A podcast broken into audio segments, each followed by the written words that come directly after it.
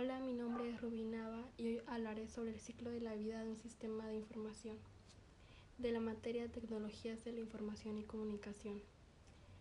Planteamiento teórico y conceptual, ciclo de la vida.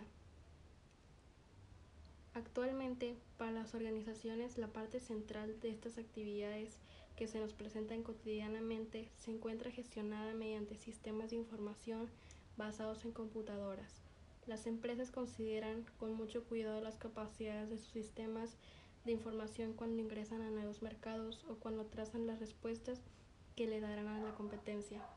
En el momento de fijar esos sistemas de información basados en computadoras, se debe tener la certeza de que se logren dos objetivos principales, que sea un sistema adecuado y que funcionen correctamente. Ningún sistema que deje de satisfacer ambos objetivos será completamente útil para la organización. Ciclo de la vida de sistemas. El desarrollo del sistema es un proceso formado por el análisis y el diseño. Empieza cuando la administración o algunos miembros del personal encargado en desarrollar sistemas detectan un sistema de la empresa que necesita mejoras.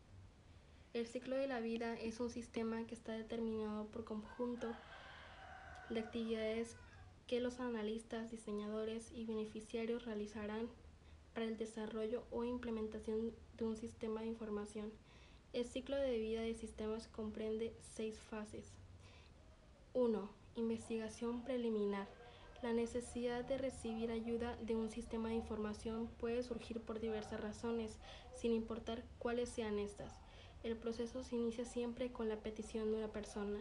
2 determinación de los requerimientos del sistema. Lo fundamental del análisis de sistemas es comprender todas las fases importantes de la empresa que se encuentra bajo este estudio. Los investigadores, al trabajar con los empleados y administradores, deben saber los procesos de una empresa para dar respuesta a las siguientes preguntas claves. A. ¿Qué es lo que se hace? B. ¿Cómo se hace? C. ¿Con qué frecuencia se hace? D qué tan grande es el volumen de transacciones o decisiones. E. ¿Cuál es el grado de eficiencia con el que se efectúan las tareas? F. ¿Existe algún problema? 3. Diseño del sistema.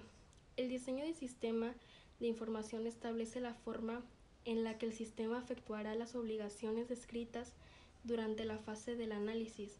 Los técnicos en sistemas se refieren con frecuencia a esta etapa como el diseño lógico en oposición al desarrollo del programa, el cual recibe el nombre del diseño físico. 4. Desarrollo de software. Los encargados de desarrollar programas pueden instalar software comprobado a terceros y escribir programas diseñados a la medida de la solicitud. La decisión depende del costo de cada alternativa del tiempo disponible para escribir el programa y de la disponibilidad de los programadores. 5. Prueba del sistema. Consiste en programar el sistema de una manera experimental para comprobar si el software no tiene fallas, es decir, se trata de que el sistema llegue a funcionar de acuerdo con las especificaciones y en la forma en que los usuarios esperen que lo hagan. 6. Implantación y evaluación. La implantación es el proceso de instalar nuevo equipo, preparar a los usuarios para usar el sistema, instalar la aplicación y construir todos los archivos de datos necesarios para utilizarla.